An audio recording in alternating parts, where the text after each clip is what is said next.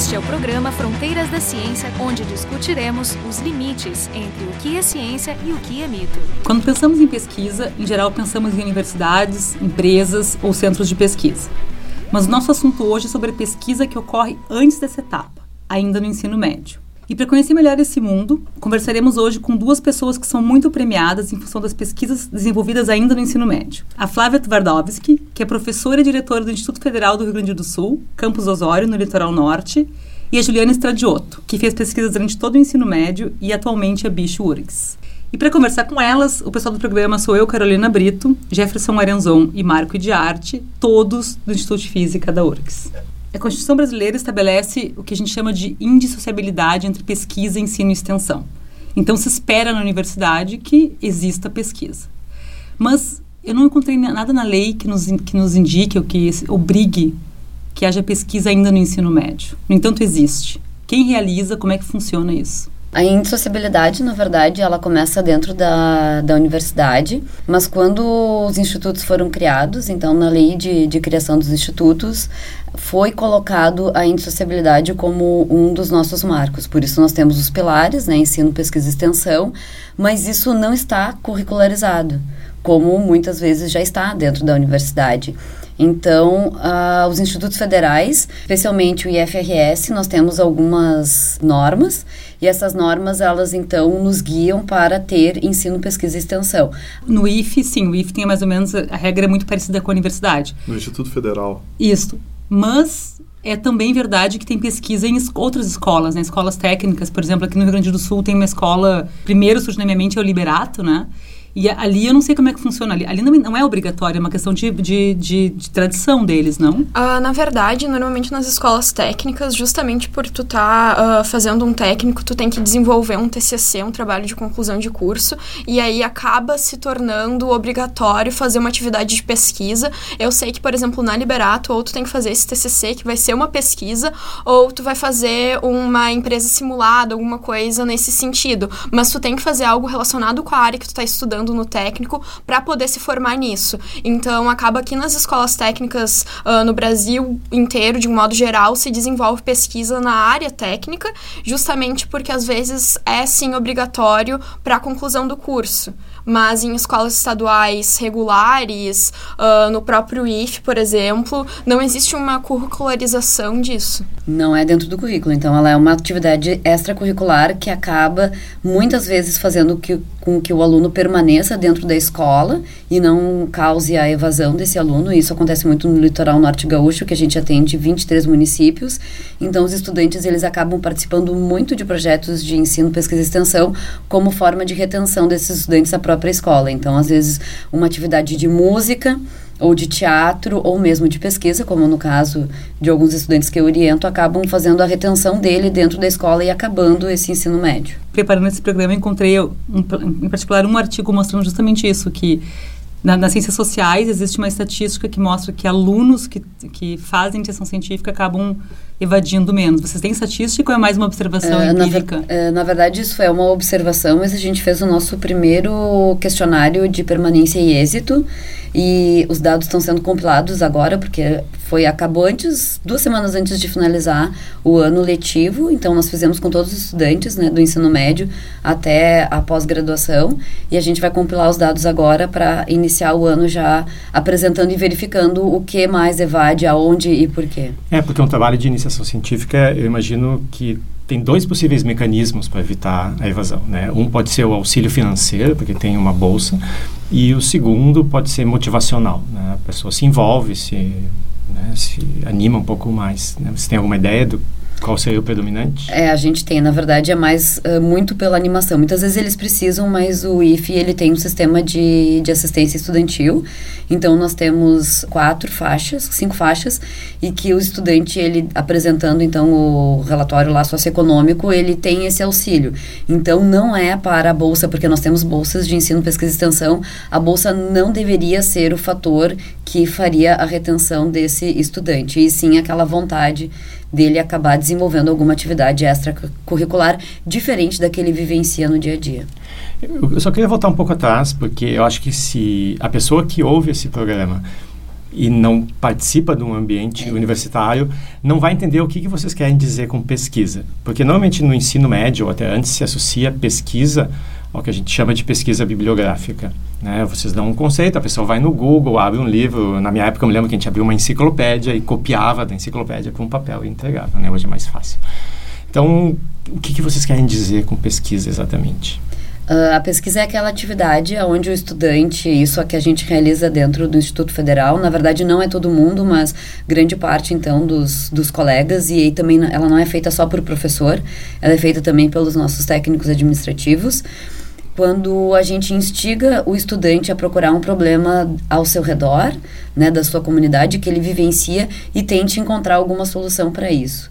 Diante disso, então, desse problema, ele acaba, então, pode ir até uma enciclopédia, verifica qual é o estado da arte, ou seja, o que há no mundo parecido com aquele problema dele, ou igual, ou semelhante, claro que não na localidade dele, e qual é a solução que ele pode, então, devolver para ele mesmo e em segundo plano para sua comunidade daquilo que ele encontrou, né? Então ele começa a estudar muito um problema e como resolver esse problema. Engenheira de alimentos, de alimentos. e com pós-graduação em engenharia de produção. De produção, né?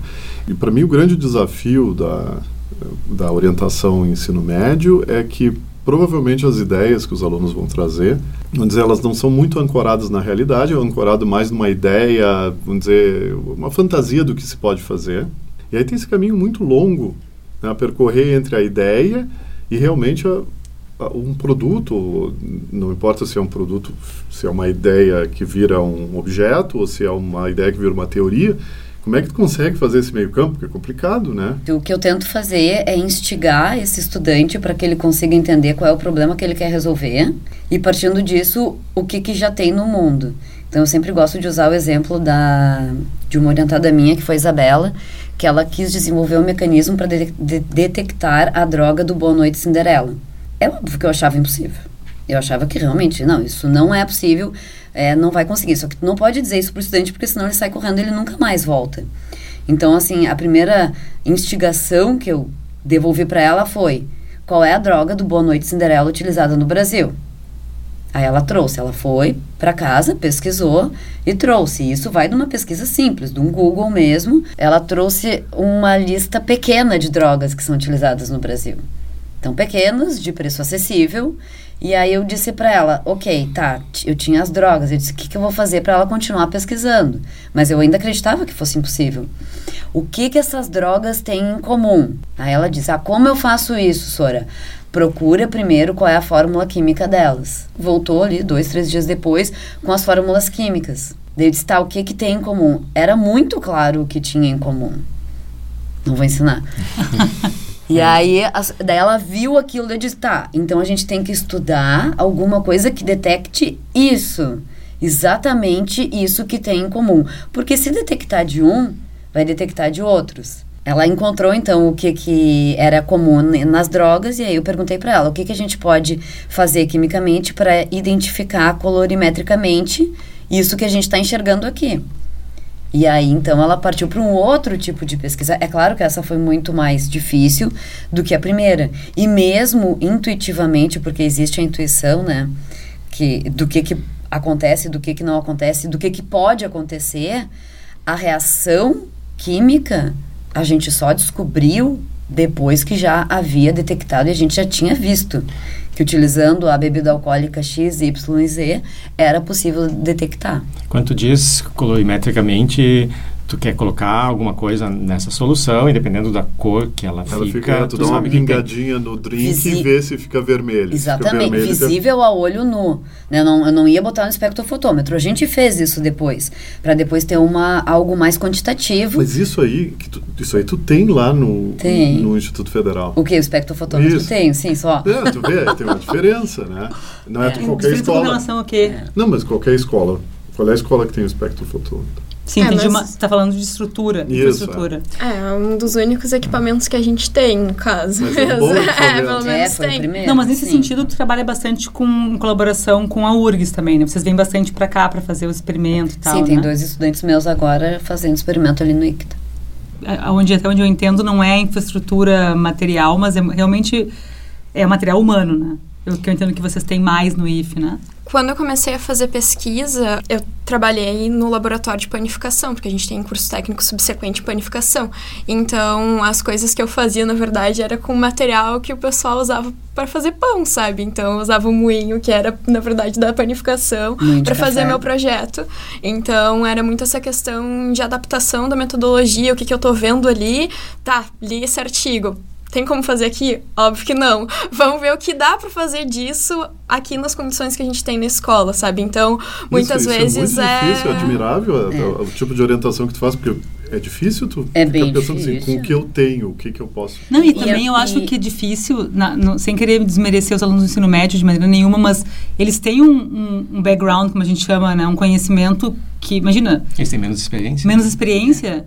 Então, imagino que tu tenha que adaptar também o conhecimento deles, né? Sim, é muito difícil porque, por exemplo, a maioria deles, quando vai buscar depois, quando chega na parte do artigo científico, então vamos entender como é que isso funciona. Muitas vezes eu mesma tenho dificuldade porque é, não é uma área que a identificação de drogas que eu estou acostumada, então eu preciso aprender qual é o vocabulário científico utilizado naquela área.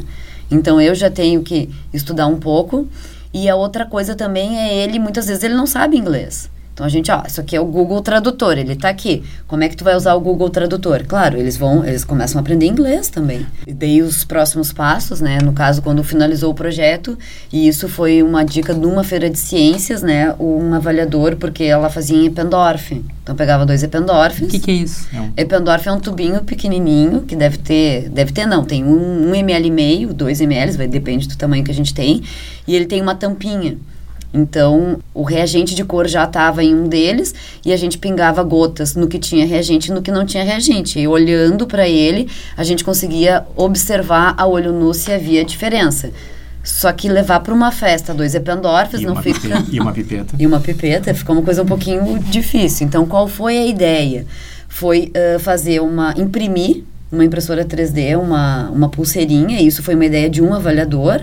Então, a Isabela desenhou esse protótipo numa impressora 3D no Tinkercad e a gente foi para o campus Porto Alegre que eles têm o Fab Lab que ele é aberto ao público, né? então qualquer um de nós pode chegar lá e utilizar. E ela imprimiu, e ele tinha dois buraquinhos e o reagente já ali imprimimos uma pulseira fechada e botamos um LEDzinho, porque de noite na balada é escuro, a gente não enxerga. Com o próprio canudo, um canudo um, biodegradável, uma, obviamente. Uma, uma gotinha já é suficiente. Uma gotinha, uma gotinha já é suficiente. Só, ainda uma pergunta an anterior. Qual é a estatística no, no IF, lá em Osório? Qual é o percentual dos alunos envolvidos em atividades de, de pesquisa? 2% de todos os estudantes, só que daí conta ensino médio e ensino superior. Desses 2%, eu não sei quantos são do ensino médio, mas é a grande maioria é do ensino tá, médio. Mas não é assim, não é só tu que tem isso.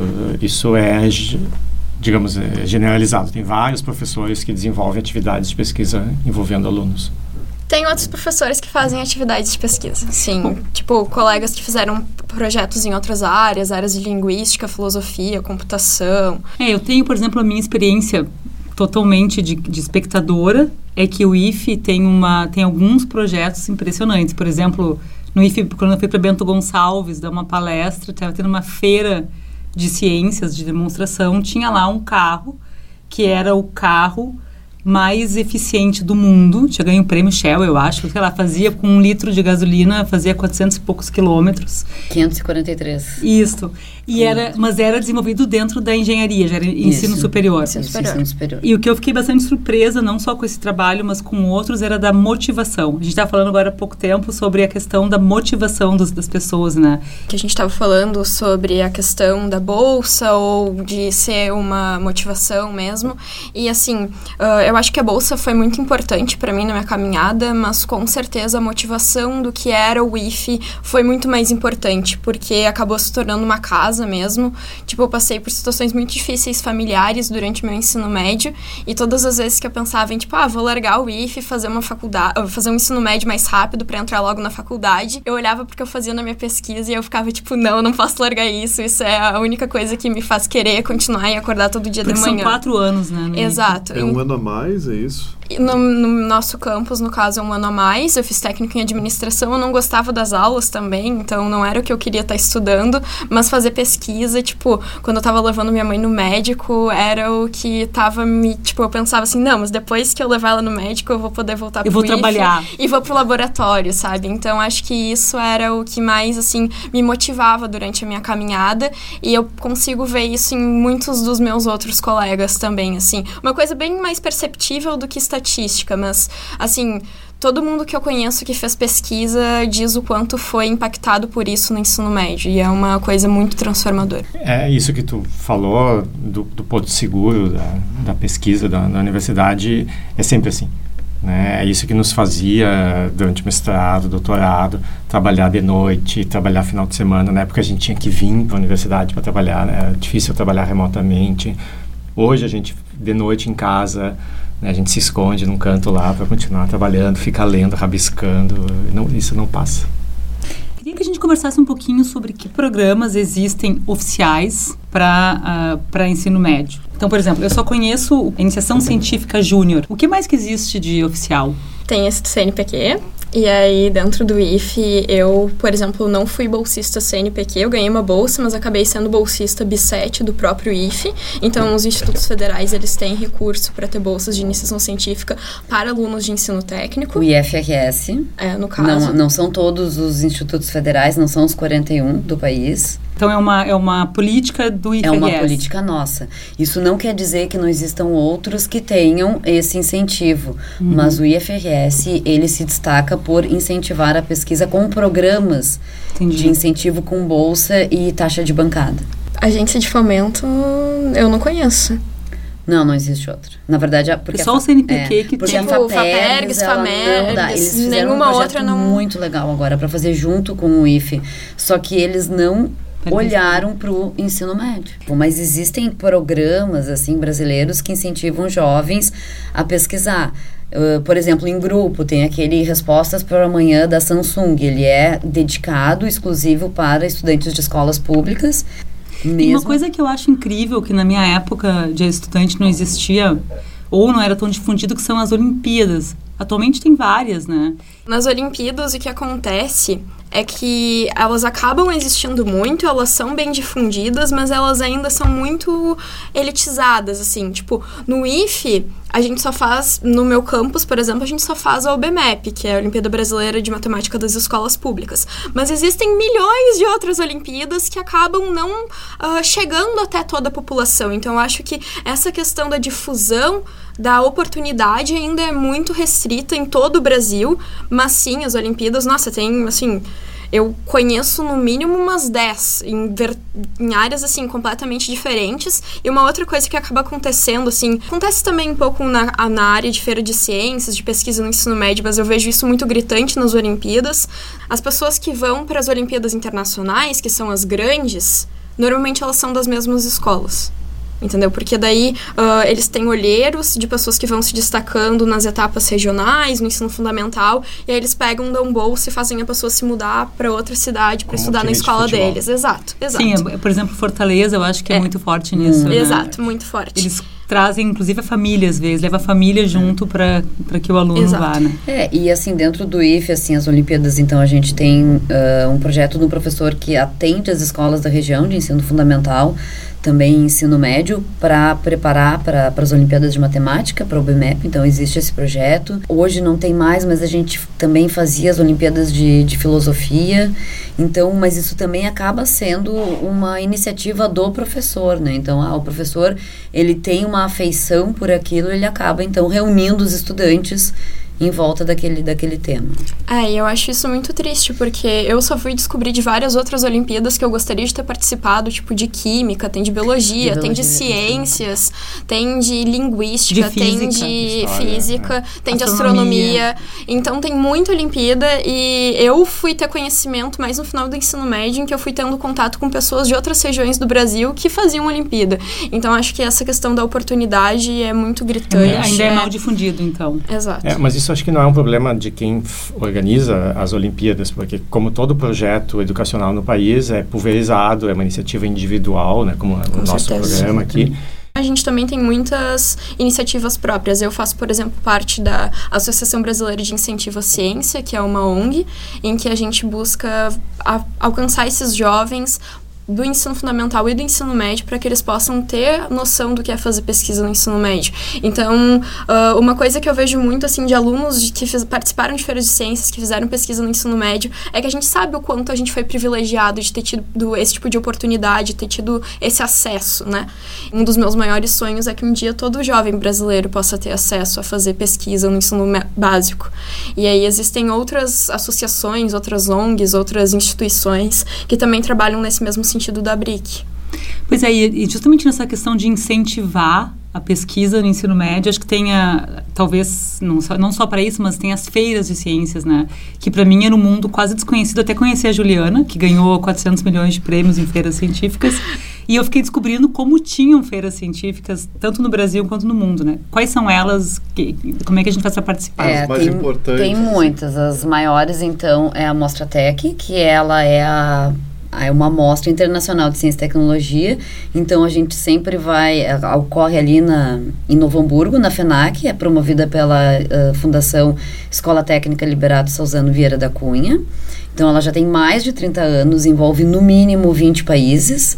20 então, países? 20 países. Ela vai desde o ensino, não é nem fundamental, é, é infantil. infantil. Educação infantil. Então a gente vê as crianças apresentando trabalhos. Além da Mostra Tech, então a gente tem depois a Feira Brasileira de Ciência engenharia que ocorre na USP, então agora até o IFE, o Campus Osório está levando quatro trabalhos para lá, então eu oriento esses trabalhos. Um deles é da Escola de Ensino Fundamental, junto com o projeto do CNPq do Meninas na Ciência. E na Febrace, que ocorre na USP, então ela é feita pela, pela USP, eles preconizam que estudantes do maior número de cidades brasileiras participem. Essas são as duas maiores feiras assim que ocorrem a nível do Brasil. Existem outras feiras grandes, então tem Ciência Jovem que ocorre no Nordeste, Infomatrix Brasil, a FEBIC, o próprio Salão A de Iniciação. Científica da URGS tem uma sessão de Pra isso. que é a feira de ciências para a escola. Mas as maiores ainda são a Mostra Tech e a Febrace. E dentro dessas feiras surgem outras oportunidades, que são os credenciamentos, né,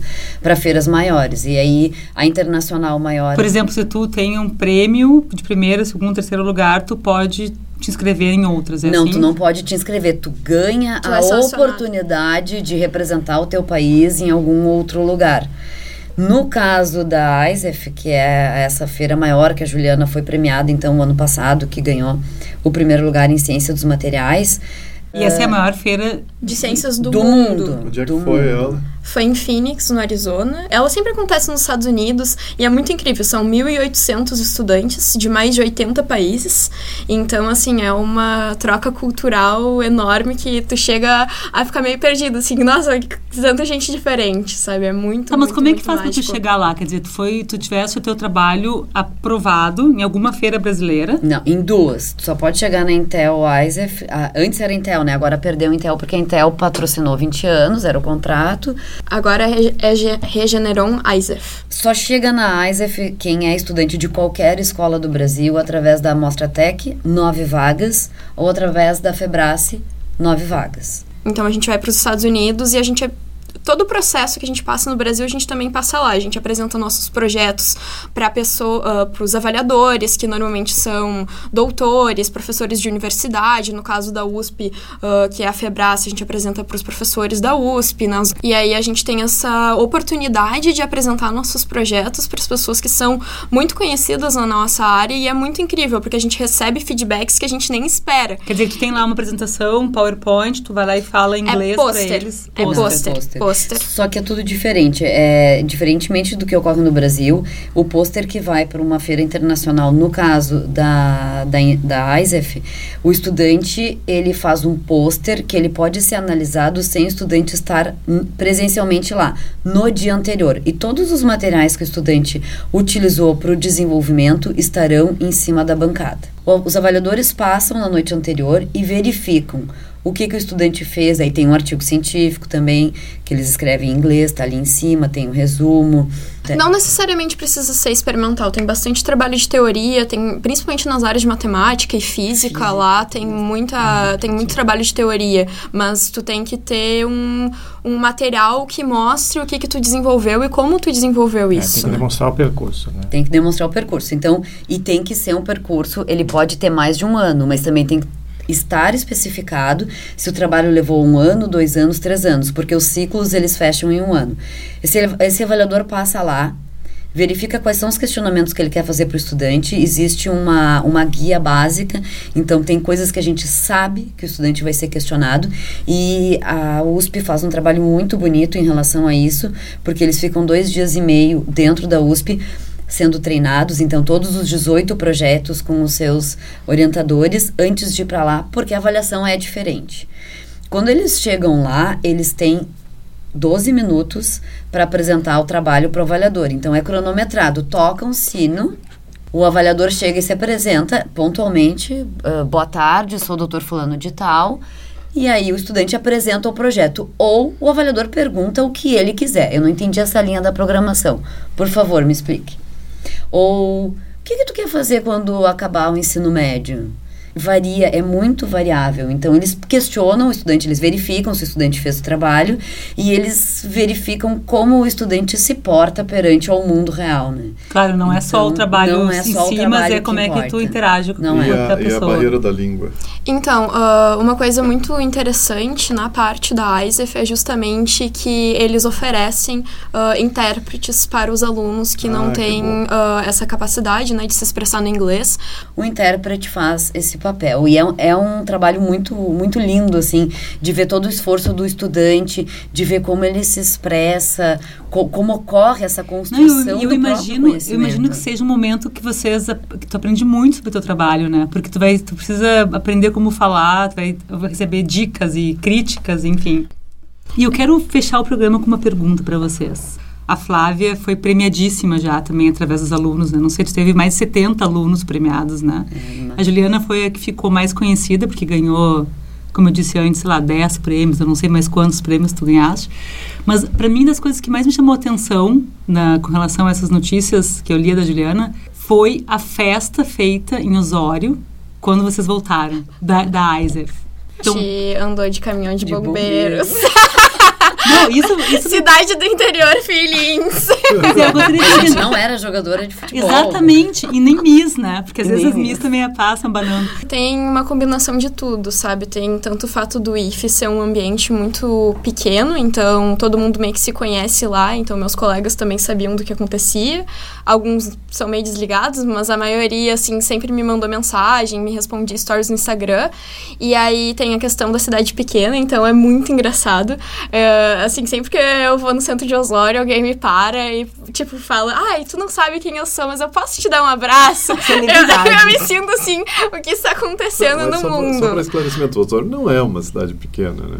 Tem 40 mil habitantes. Eu acho que é, é, natural que exista um orgulho do que é produzido localmente, né? É, e existe, assim, até falar de Osório. A gente falou de Osório, o IF está em Osório, mas tem outros estudantes, tipo Vanessa, ela recebeu auxílio da prefeitura para ir no ano passado para Dinius, né? A Dinius Olympiade, que era nos Estados Unidos.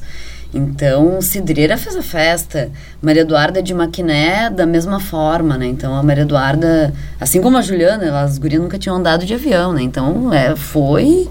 É, é um evento para a cidade. Maquiné tem 6 mil habitantes. Maria Eduarda chegou no, chegou no metrô de São Paulo. Ela, ela parou eu disse, Maria Eduarda, anda, desempaca. Dela, Sora, não dá, é, a população de Maquiné tá aqui dentro. Deixa eu sentir isso aqui um pouco.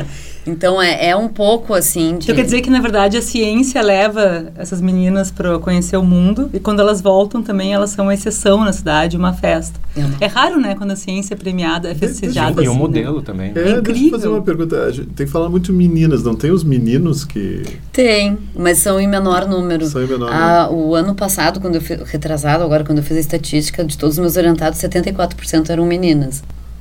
É, mas é uma coisa, assim, muito única essa questão de sair pro mundo, sabe? Tipo, eu nunca tinha saído, assim, de Osório, sabe? Primeira viagem de avião para apresentar meu trabalho na USP, assim, grande nome. Foi, assim, nunca tinha andado de metrô. Então, foram coisas, assim, que foram muito marcantes para mim. por Fronteiras da Ciência, imagino que seja uma emoção incrível para ti. Mas é sim, com certeza.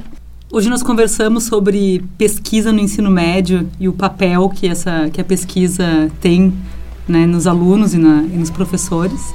E para conversar sobre isso, nós tivemos a Flávia Twardowski e a Juliana Estradioto.